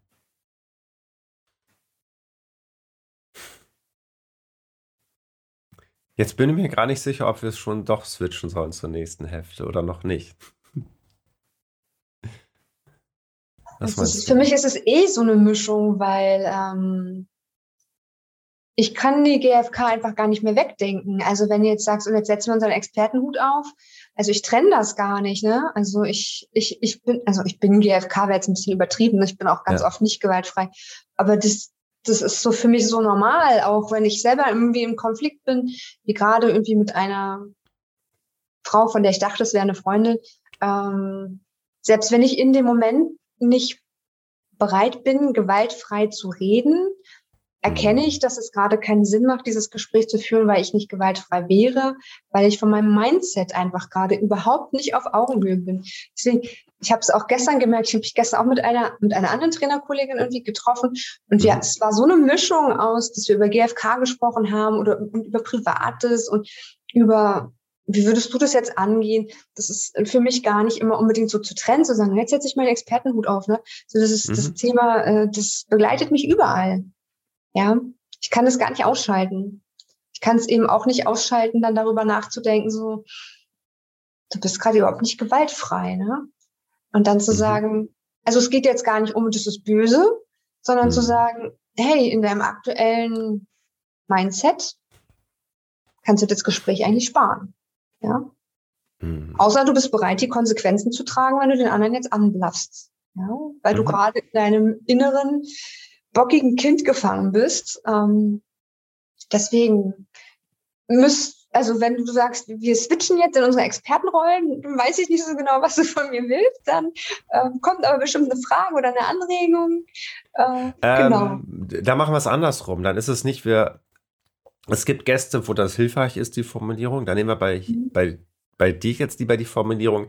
Wir switchen jetzt in die Phase, wo wir über unsere Begegnung gerade sprechen und das so ein bisschen nochmal zum Beispiel auf die Metaebene nehmen und uns jetzt okay. mehr an unsere Zuhörer und Zuhörerinnen wenden. Das okay. heißt, jetzt begegnen wir uns nicht mehr so sehr miteinander, sondern mhm. jetzt begegnen wir eigentlich allen, die gerade zuhören und zuschauen. Mhm, okay. Hallo genau. und herzlich willkommen, liebe Zuhörer. Genau, wer bis jetzt noch nicht eingeschaltet hatte, jetzt ist der passende Moment, dabei zu sein. ja, okay. Genau. genau. Ja, okay. Und deswegen hatte ich auch die Frage gestellt, wie war das ja. gerade für dich? Hast du ja. auch gedacht, da war da waren verschiedene Facetten bei. Also ich würde gerne einfach dein, deine Wahrnehmung vom Prozess gerade mal gerne Klar, ne, das, ist, ähm, das hat ja auch immer mit dem Thema zu tun. Ne? Zwischendurch habe ich was von der Kindheit erzählt. Das ist halt immer so ein Punkt, wo ich überlege, was, also ne, wie, wie weit öffne ich mich da, inwiefern ähm, überfahre ich damit auch das Publikum, weil die das vielleicht so gar nicht genau wissen wollen. Ja, also da merke ich zum Beispiel, das ist immer so ein Punkt, auch in meinen Trainings. Manchmal, äh, wenn die Stimmung total gut ist, dann denke ich darüber gar nicht nach. Aber sonst mhm. gucke ich immer, ob ich das filter oder nicht. Und das ist sicherlich ein Punkt gewesen, wo man, wo ein Stück weit vielleicht dieses Lalala dann nicht so da war. Ne? Dann kommt es wieder hoch. Aber das ist natürlich klar. Das erinnert natürlich auch an unangenehme Geschichten in meinem Leben, die ich allerdings trotz allem nicht missen möchte, so blöd es klingt, weil sonst wäre ich einfach nicht die. Ich hätte mich wahrscheinlich nicht mit gewaltfreier Kommunikation beschäftigt. Ähm, ich hätte auch nicht mitbekommen, wie wichtig das ist, sich ähm, allen Gefühlen wirklich hinzugeben. Ne? Das kommt ja nicht von ungefähr, dass ich auch jahrelang meine Wut unterdrückt habe. Ne? Klar, mhm. Wut habe ich immer assoziiert mit meinem aggressiven Vater. Ja, und deswegen, da werden bestimmt diese Schwingungen, Schwingungen, naja, dieses, ne? Klar, Schwingungen auch, die werden unterschiedlich gewesen sein, weil es ist ja klar, wenn du was Positives erzählst, dann hast du eine andere Welle sozusagen. Ja. Hm. Ja. Ähm, für dich natürlich auch eine gute Info, aber für alle, die jetzt, äh, für alle, die zuhören und zuschauen, dieser Podcast ist genau dafür da, all das zeigen zu dürfen. Hier, mhm. also wer, wer jetzt hier zuhört und sagt, boah, das ist mir zu viel, ich weiß gar nicht, ob der überhaupt so lange in diesem Podcast noch dabei wäre, weil genau darum geht es in diesem Podcast eben nicht die ganze Zeit zu überlegen, oh, was kann ich teilen, was kann ich nicht teilen, sondern ja. sich ja, zeigen aber ich merke das selber bei mir einfach. Ne? Ja, ja, Entschuldige, jetzt habe ich dich gerade unterbrochen. Ach, alles gut. Aber ich merke halt immer, dass das so ein Thema, wo, wo ich halt, wenn ich halt denke, na okay, zu erzählen, der Vater war irgendwie aggressiv und war Alkoholiker, das hatten viele andere sicherlich in ihrem Leben auch. Das ist jetzt mhm. nicht so dramatisch, aber man bekommt so eine Idee, was dahinter steckt. Ne? Ich würde es andersrum übrigens sagen. Es ist mega dramatisch bei allen, die das erlebt haben. Ja, hast du recht. Und in meinem Kopf ist es so, womit überfordere ich den anderen? Mhm. Kann ich, natürlich kann ich auch jemand anderen damit schon überfordern, weil der sich an seine eigene Kindheit erinnert fühlt und der hat das noch nicht aufgearbeitet. Ja. Ja, das ist natürlich das immer stimmt. die Frage. Ich habe eine Therapie schon hinter mir, deswegen auch, ja, und klar, mhm. der hat einfach, das sind so viele krasse Sachen auch rausgekommen, erst jetzt im Nachgang, was meine Mutter mir erzählt mhm. hat, was der alles so gemacht hat. Ne? Und Gott, meine Mutter, ich bin ja auch zu der Beerdigung von meinem Vater damals nicht hingegangen. Ne? Ähm, der wollte ja auf seinem Totenbett noch, dass, dass wir ihm vergeben. Ich habe gesagt, nein, ich gehe da nicht hin. Und äh, mittlerweile sehe ich das alles anders, ja. Aber für mich ist halt immer der Punkt, du entscheidest in dem Augenblick, was für dich das Richtige ist. Und für mich war es damals das Richtige, da nicht hinzugehen. Ja, mhm. jetzt würde ich es anders machen. Ja. Und deswegen natürlich diese Wellen, weil das ist natürlich ein ganzes Fass, ja, was, was da irgendwie dahinter steckt. Dieses ganze Thema Kindheit, Vater, Mutter, ne, das ist so, boah, ja. Und die, die, das andere ist Selbstfürsorge, lalala, die schöne Wohnung. ja. Hm. Hm. Mir ist nur so eine Sache aufgefallen, weil du jetzt auch gerade gesagt hast, ne, so dieses empathische Zuhören. Du würdest eben nicht sagen, ja, mir ist das auch schon mal passiert. Du empfindest es eher als störend, so habe ich das zumindest jetzt verstanden. Und das sehe ich zum Beispiel anders. Ja, mhm. also ich finde, wenn ich einfach nur sage, das ist mir auch schon mal passiert, oder ähm, wie auch immer formuliert, dann empfinde ich das noch nicht als nicht empathisch sondern nur, wenn der andere jetzt wirklich anfängt, seine eigene Geschichte zu erzählen und mit dem Ball gar nicht mehr zurückgibt. Ja, aber so das ist gerade, das ist witzig, weil genau das meinte ich eigentlich. Ja, also die Formulierung, das kenne ich auch. Und okay. dann zu stoppen, klar, es geht okay. ja darum, wenn ich dann ansetze und die Geschichte erzähle. Ja, das kenne ich auch bei mir und so. Und dann, ja. Genau. Okay, gut. Weil das habe genau. ich gerade noch überlegt, dann dachte ich so, oh, dann, weil das mache ich auch, wenn das irgendwie passt. Ne? Dass ich eben sage, oh ja, okay, das hatte ich auch schon mal. Weil es geht ja eigentlich geht es für mich auch darum, ähm, ich merke, ich habe in dem Moment ähm, eine Verbindung mit der Person. Auch wenn die Erlebniswelt vielleicht anders ist. Aber so dieses, und ich glaube, dass das dem anderen schon hilft, sich in dem Moment nicht so einsam vielleicht auch zu fühlen. Und das ist so, ich weiß gerade nicht mehr, von wem ich das hab, aber das ist ja auch so ein Tipp irgendwie, dieses, also ertrage, also nimm erstmal wahr, dass du dieses Gefühl hast, mhm. mach das nicht klein und verbinde dich mit der Welt. Also auch nicht, ist auch nicht um zu beschwichtigen, sondern auf dieser Welt leben so und so viele Menschen, die auch gerade traurig sind. Und dass es so ein bisschen, so ein bisschen die Last von den Schultern nimmt, zu sagen, mhm. das ist was ganz Normales. Ja. Und, und dafür finde ich, ist dieses davon, ich habe das auch schon mal erlebt, was ich nicht sagen würde, wenn es nicht stimmt.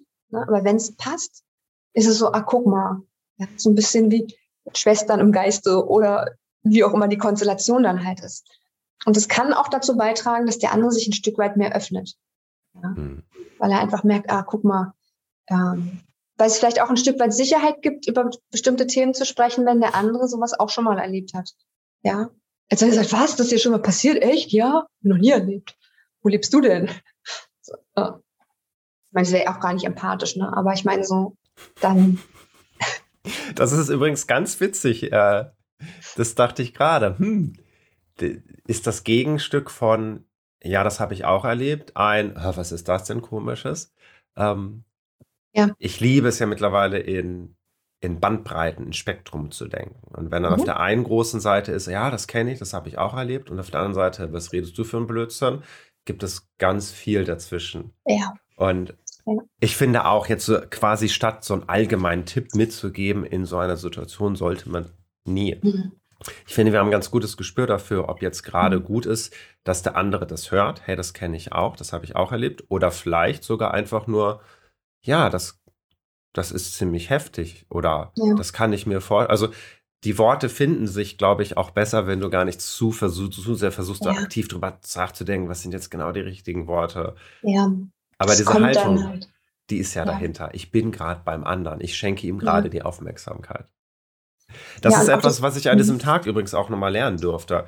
Empathisch mhm. zuhören bedeutet eigentlich nicht viel machen zu müssen. Ja. Ja. Da, da, da gehört eigentlich ja. nicht viel dazu.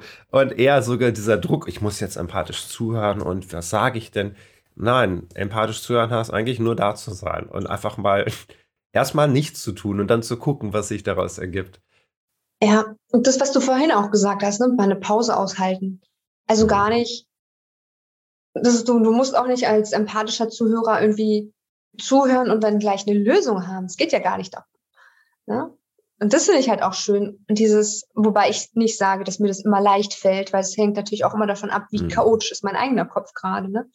Deswegen mhm. sage ich auch immer in meinen Trainings, ähm, ich finde das ganz wichtig beim empathischen Zuhören, dass ich eben auch mal signalisiere, stopp, ja. Also, dass ich, wenn ich wirklich merke, du, mir wird es ganz zu viel, ich merke, ich kann dir mhm also ich kann es gar emotional nicht ver oder wie ich es auch immer formuliere, aber dass ich das, dass ich mir auch das Recht nehme, als Zuhörer das zu stoppen, weil ich kann nicht für den anderen da sein und empathisch zuhören, wenn ich einfach gerade gar nicht mehr ein weißes Blatt bin. Ja, im Training habe ich gelernt, ähm, also meine Ausbildung als Coaching, äh, als Coach Coachin, äh, habe ich gelernt, es ist deine Aufgabe, ein weißes Blatt zu sein. Ja, und das hat, ist es ja dann eigentlich auch beim empathisch zu hören. Es geht nicht um deine eigenen Gedanken, es geht nicht um deine Tipps, sondern es geht nur um den anderen. Du bist eigentlich nur ein Gefäß, der das praktisch aufnimmt und vielleicht spiegelst du auch dem anderen was, aber es geht nicht mhm. darum, dass du eine Lösung hast. Ja? Ich würde es mittlerweile sogar ergänzen. Mhm. Äh, und ich erkläre es aber erst, bevor du wahrscheinlich mhm. sagen würdest, oh Moment. es geht auch um deine eigenen Gedanken, das eigene Bedürfnis. Nur nicht darum, dass man das dann dem anderen mitgibt, sondern man achtet mhm. empathisch auf den anderen und auf sich selbst, um zu wissen, ja. ob ich einen Stopp brauche. Genau. Genau, das, das ist das, was ich mhm. am Anfang auch in meinen Coaching-Erfahrungen, ich habe jetzt auch sehr viele Jahre eigentlich ich weiß gar nicht, wann ich angefangen habe. 2007, glaube ich, habe ich mit Coaching angefangen, in der Uni Ach, schon. Cool. Habe ich mhm. Schüler und Schülerinnen gecoacht in der Hauptschule. Da hatten wir ein Projekt, da durften wir als, als Studenten schon äh, Kinder und Jugendliche coachen. Und da dachte ich cool. schon, das ist eigentlich voll einfach. Was machen die alle so ein Herz raus? Und da habe ich aber gedacht, ich müsste alles aufnehmen, ich möchte dieses Gefäß sein und war danach oft aber so, ja. weil ich nicht darauf geachtet habe, wie geht es mir eigentlich gerade währenddessen. Ich muss ihm das, ich muss das meinem Gegenüber nicht sagen, wie es mir mhm. geht, aber ich habe es mhm. mit im Blick, um zu wissen, wie hattest du das mit deiner Stoppstelle? Genau. Genau. Weil das nämlich auch, da würde ich dich gerne fragen. Mhm. Wie schaffst du das in anspruchsvollen Situationen, einmal erstmal zu merken, dass du einen Stopp brauchst und dich zu trauen, oder wie machst du das dann, das Stopp zu setzen? Ja, also ich habe natürlich immer meine Stoppkelle dabei. Nein, natürlich nicht, aber ähm, das ist natürlich mhm. eine gute Frage, weil das habe ich jahrelang, ist mir das wirklich schwer gefallen, ja, mhm. dieses, dieses Abgrenzen, das, ähm, dass es zwar mitfühlend ist, aber kein Mitleid und ich nicht auch irgendwie mit in Tränen ausbreche, ja. Also ich habe ja auch, ach Gott, ich weiß gar nicht, wann ich angefangen habe mit Coaching, also nicht so früh wie du, ich glaube 2011 oder so. Und da mhm. habe ich auch noch ähm, Bewerbungscoaching gemacht. Da weiß ich noch, da hatte ich so eine ganz krasse, was die erzählt hat, was alles, also auch ganz schlimm mit dem Vater und Gewalt und Oh, ja, das konnte ich gar nicht, ne? Da konnte ich das noch gar nicht. Das hat mich total, mhm. ich war wie blockiert, ne? Ich konnte, äh, ich hätte irgendwie mal dreimal durchatmen müssen oder so, aber ich war völlig überfordert. Ich wusste das nicht wie, ja. Und da habe ich, also ich wusste nicht wie, ich habe auch nichts gesagt, weil was hätte ich sagen sollen? Ja, ich wusste es ja nicht. Also ich hätte vielleicht jetzt gesagt, sowas wie, oh, das ist ganz schön krass. Und dann mache ich in so einer Situation eigentlich so eine Sachen wie, willst du auch gerade ein Glas Wasser? Oder warte mal, ich mache mal kurz das Fenster auf. Also irgendwie so ein kurzer Break, der mhm. mir auch die Zeit gibt, mich kurz emotional zu fassen. Ja. Mhm. Anstatt zu sagen, ähm, warte mal, ich brauche mal kurz fünf Minuten, ich gehe mal kurz raus, ich muss mal über das, ich muss das erstmal verarbeiten, was du gerade gesagt hast. Das fände ich jetzt so dramatisch. Ja. Mhm. Äh, aber in dem Moment, um mich erstmal zu resetten, habe ich eher solche Sachen wie, brauchst du auch noch einen Kaffee oder warte mal, mach mal Licht an, Licht aus, Fenster auf, Fenster zu, irgendwie so. Ja. Und dann ist das für mich eher was, was ich im Nachgang mache. Ja, dass ich das nochmal, also wenn ich in dem Moment nicht in der Lage bin, das zu verarbeiten bei so krassen Sachen, dann ist es etwas, was ich im Nachgang mache. Mhm. Also ich dann, was, was war da eigentlich los? Ne? Ah ja, krass, das hat mich erinnert an meine eigene Kindheit. Oder je nachdem, um was das halt geht. Ne? Ähm, aber dass ich so wirklich Situationen hatte, wo ich im Gespräch gesagt habe, das ist mir jetzt zu viel oder so, das nicht. Da, da fallen mir eher Beispiele mit meiner Mutter an, aber das ist dann auch nicht mehr empathisches Zuhören, sondern dass, ich, dass die mich unterbricht und ich sage, Mama, ich war noch nicht fertig. Ja, und dann redet sie weiter. Ich so, Mama, ich würde gerne meinen Satz zu Ende bringen.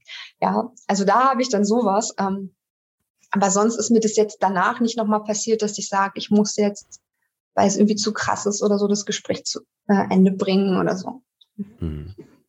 Aber genau das, was du gesagt hast, und ähm, ich kann nicht empathisch für den anderen da sein, wenn ich nicht immer mal wieder zwischenchecke, wie geht's mir in dem Moment. Ja. Und, und das finde ich ganz wichtig beim empathischen Zuhören, weil ich habe gelernt, empathisches Zuhören heißt Fokus auf den anderen. Es geht nicht um dich, es geht um den, der da spricht. Und mhm. du bist jetzt für den da. Ja. Aber das kann ich eben nicht, wenn ich nicht in der richtigen Verfassung bin, ja. wenn mich jemand zwischen Tür und Angel anspricht oder wenn mich gerade jemand anruft und sozusagen möchte, dass ich für ihn da bin oder für sie und ich bin aber gerade selber am Boden zerstört oder so. Wie soll ich da mhm. empathisch zuhören? Da bräuchte ich jemanden, der mir Empathie gibt, ja. Und, und das finde ich halt so spannend, auch zu sagen, ja, Fokus auf den anderen, doch immer nur dann, wenn du merkst, du bist in deiner Kraft. Sonst klappt das einfach nicht. Und wenn du merkst, du bist nicht in deiner Kraft, dann kommuniziere das oder, oder verschaff dir irgendwie eine kleine Pause. Ja. Mhm. Ich finde es eigentlich auch total, also meine ursprüngliche Frage war gar nicht nur gewesen, wie machst du das im Coaching, sondern theoretisch in allen möglichen Gesprächen, weil viele, ja, ja. die zuhören, genau, viele, die zuhören, oh. sind nicht unbedingt Coach, sondern haben ihre Alltagsherausforderungen. Mhm. Ähm, und ich finde es aber auch gerade als Coach und Berater auch schön mal vorzuleben, dass wir keine perfekten Bollwerke sind, was alles äh, aufnehmen können, egal wie es uns geht, sondern das auch zu praktizieren, zu sagen, jetzt einmal kurz Stopp, ich, ich sortiere das einmal gerade für mich und dann geht es weiter, weil ich finde das schön, weil das zeigt ja auch allen anderen, hey, das ist, das ist, das ist erwünscht, dass wir auch Zeit für uns einmal nehmen, uns einmal mit in den Blick nehmen, wie geht es uns gerade. Ähm, ja, ich finde das eigentlich eine schöne Sache. Und was ich aber auch ganz toll finde, wie du es gesagt hast, man muss das auch nicht jedes Mal direkt kommunizieren. Es kommt mhm. auf die Situation an. Es gibt Menschen, wo man das bestimmt sagen kann. Es gibt vielleicht Menschen, wo man denkt, ah, vielleicht jetzt nicht konkret, vielleicht ist deren Thema gerade, ich bin zu viel, dann ist es schwierig zu sagen, hey, das ist gerade viel. Äh, und dann genau, eine andere Lösung zu finden. Genau. Genau, und dann aber zu merken, es gibt andere Möglichkeiten, auf Toilette gehen, eine Auszeit, irgendwie mit einem guten Grund zu nehmen. Genau. Ja. ja. Schön. Ja.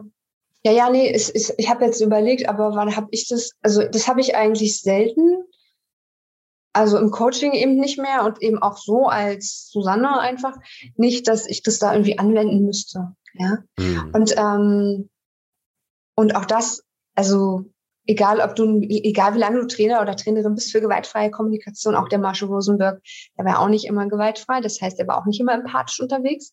Mhm. Und ähm, dann habe ich vielleicht, wenn mir jemand was erzählt, was ich zu krass finde, dann sage ich dann vielleicht auch einfach, ey, du bist mir gerade zu krass.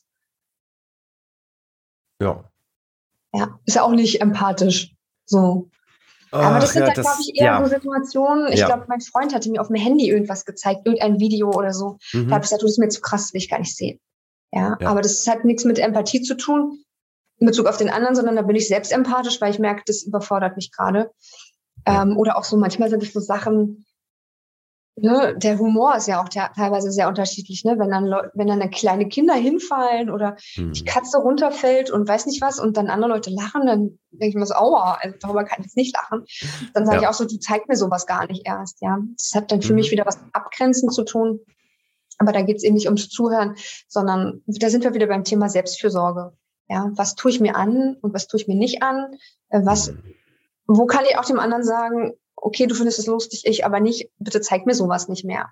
Ja, weil da würde ich ja nie drüber lachen. Ja. Glaube ich. M musste dann auch nicht, genau. Also auch gar nicht zu denken, ich muss jetzt darüber lachen, damit das irgendwie, damit das gut für den ist. Ja. Mhm. Ähm, ich finde den einen Punkt vielleicht noch, äh, weil ich gucke gerade auf die Uhr, wir sind schon gut lange dabei. Ich glaube, dass wir uns so langsam dem Ende nähern.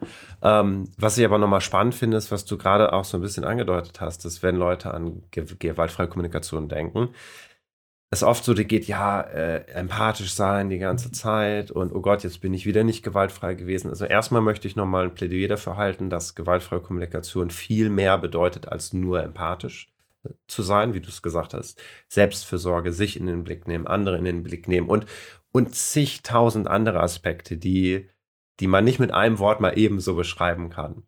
Und die zweite Sache, dass ich finde, zumindest so habe ich GFK jetzt auch immer mehr kennengelernt und praktiziere es auch so, niemand muss perfekt sein, niemand muss das irgendwie alles immer einhalten. Es geht eher darum, das als, als Idee dabei zu haben, dass es das gibt und dass ich das nutzen kann. Oh. Wer nur zuhört, verpasst gerade ein Highlight. Ich verrate nicht mehr. Guckt es euch auf YouTube an. Das ist Sehr das, was schön. ich immer, was ich immer anmache, wenn ich das erzähle, was du gerade erzählst. Ja. ja. Wir sind nicht perfekt. Wir müssen es auch nicht. Es ist nicht das Ziel. Nee, ja. sonst erzeugt GFK nämlich nur den Druck, Druck, das immer machen zu müssen und genau. sich dann zu schämen vielleicht oder ja. zu ärgern. Ja, ich war jetzt schon wieder nicht gewaltfrei. Sich schuldig zu fühlen, genau. Mhm. Und da fehlt dann total dieses, ähm, wir sind ja halt alle nur Menschen und manchmal ähm, mhm. über, überkommen uns unsere Emotionen und dann schreien wir vielleicht auch mal rum und sagen ihnen was, was wir später bereuen. Ja, ja. aber für mich ist GFK eigentlich eher, Entschuldigung, eigentlich hast du gerade am erzählt. Aber du hast ja schon gemerkt, ich bin so ein bisschen die Ungeduldige. Ähm, ein bisschen. Ein bisschen. Aber umso schöner, übrigens ganz kurz, deswegen feiere ich das gerade so, dass wir zusammentreffen in meinem Podcast, wo es sonst immer möglich, ne, ganz viel Ruhe und ich mir dachte, aber ich freue mich umso mehr auf dich, um zu gucken, wie gehen wir eigentlich miteinander um und zu zeigen, hey, das kann auch gut klappen. Punkt das hat ja auch was mit Bewusstsein zu tun, ne? Das ist mir bewusst genau. so.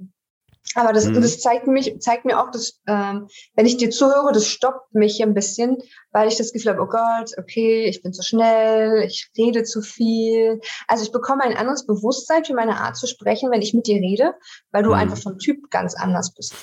Mhm. Ja? Äh, übrigens, Und, ganz kurz zurückgespiegelt, bei mir ist es dann andersrum, dann denke ich mir manchmal, oh Gott, bin ich zu langsam unterwegs. Ich könnte ja auch mal ein bisschen noch feuriger sein. Ich versuche das gerade auch wieder zu entwickeln und dann zu denken, nö, es ist jetzt gerade so, Punkt. Wir dürfen unterschiedlich sein. Und dann connecten wir irgendwo. Ja, und es zeigt ja auch einfach die verschiedenen Facetten der Menschen. Und das ist normal. Du triffst immer auf jemanden. Und das Spannende ist, ich habe eine Freundin, die zu mir sagt, oh Susanne, du bist so ruhig, du redest immer so langsam. Und denke ich so, what?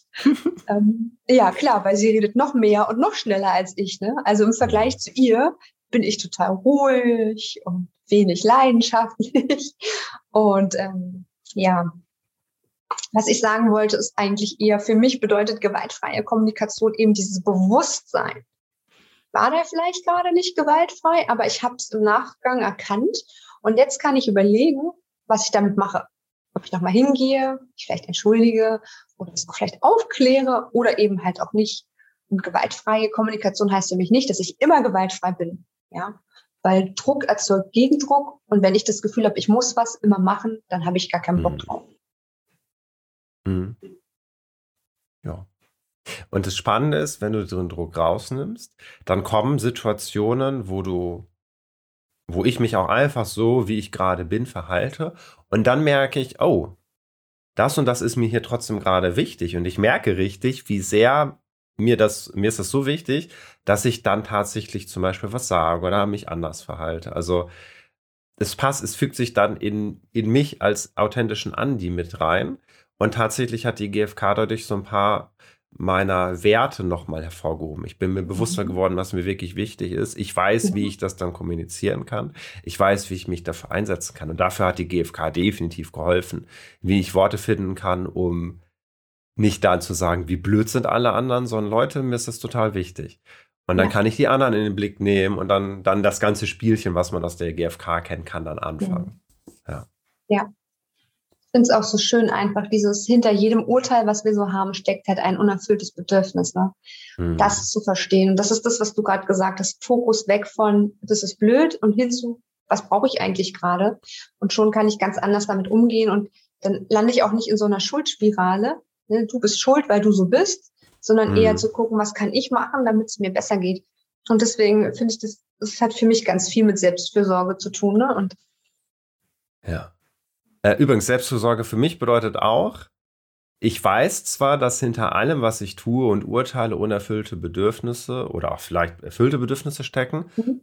Und es gibt aber ganz viele Momente, wo ich das nicht greifen kann, welches Bedürfnis das ist. Ja. Und meine Anfangszeit mit GFK habe ich mir gedacht, oh Gott, ich bin wieder unfähig, ich spüre meine Bedürfnisse nicht und ja. ich krieg's wieder nicht hin.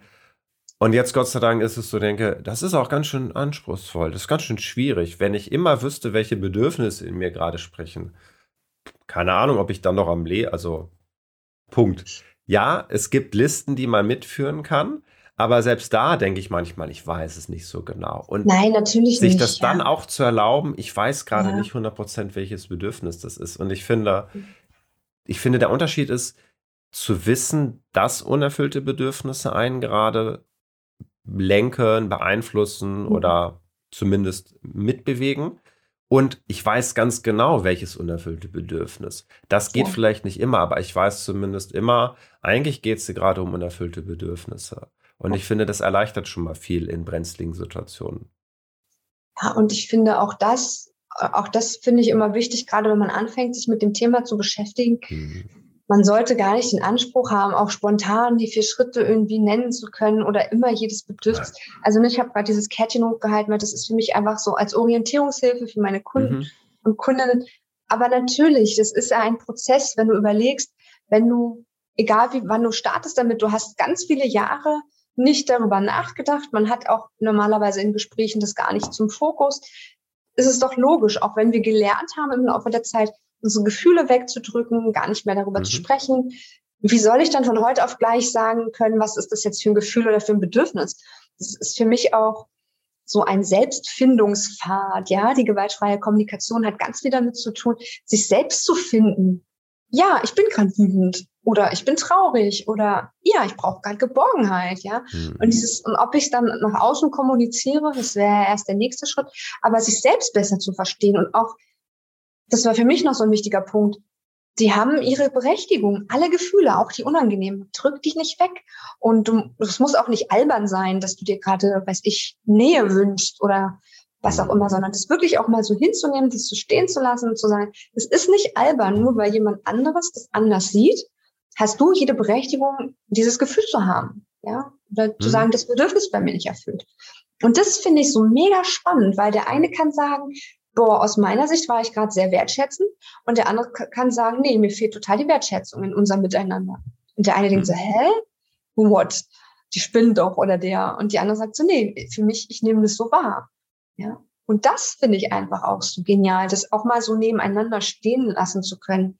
Du nimmst es so wahr, und ich nehme es so wahr. Und es geht nicht darum, dass ich jetzt recht habe oder du nicht, sondern zu verstehen, aha, was könnten wir denn machen, damit es irgendwie besser wird? Ja. Mhm. Und, und das ist für mich so ein Punkt, ob ich nur immer über Gefühle spreche oder Bedürfnisse, ja, was anderes, aber zu verstehen, hey, die Wahrnehmung ist so extrem unterschiedlich und die führt oft zum Konflikt, ja, weil wir natürlich denken, der andere muss es doch so wahrnehmen. Nee, tut er oft nicht, ja. Und das ist ja. für mich etwas, wo ich sage, und das kann ich viel eher im Alltag auch, sagen wir mal, fast 100 Prozent anwenden. Ja, das sagt, weiß nicht, wie die Wahrnehmung der anderen Person ist. Gegebenenfalls mhm. ist sie komplett unterschiedlich zu deiner eigenen. Ja, ja, und dann entsteht bei mir die Neugier, darüber reden zu wollen. Ja. Genau. Ähm, Gibt es noch was, was du unseren Zuhörern und Zuhörern mitgeben möchtest? Ich würde sagen, die wichtigsten Dinge haben wir besprochen. Ja, Okay. Ähm, Verlinkungen kommen natürlich trotzdem in die Show Notes, auch zu deiner Webseite. Äh, du machst ja ganz viel für Führungskräfte mit deiner Superpower. Äh, ganz toller Internetauftritt. Guckt es euch auf jeden Fall an. Ähm, ja. dann möchte ich mich nochmal bedanken, Susanne, für dieses sehr, sehr lebhafte und breite Inter äh, dieses breite Gespräch, diese breite Begegnung, wo wirklich mal alles da sein durfte. Danke dir. Ich danke dir. Und dann für alle, die zugehört haben und zugeschaut haben, wir sehen uns in der nächsten Folge von Gemeinsam mehr. Macht's gut, ihr Lieben. Tschüss, Susanne. Tschüss.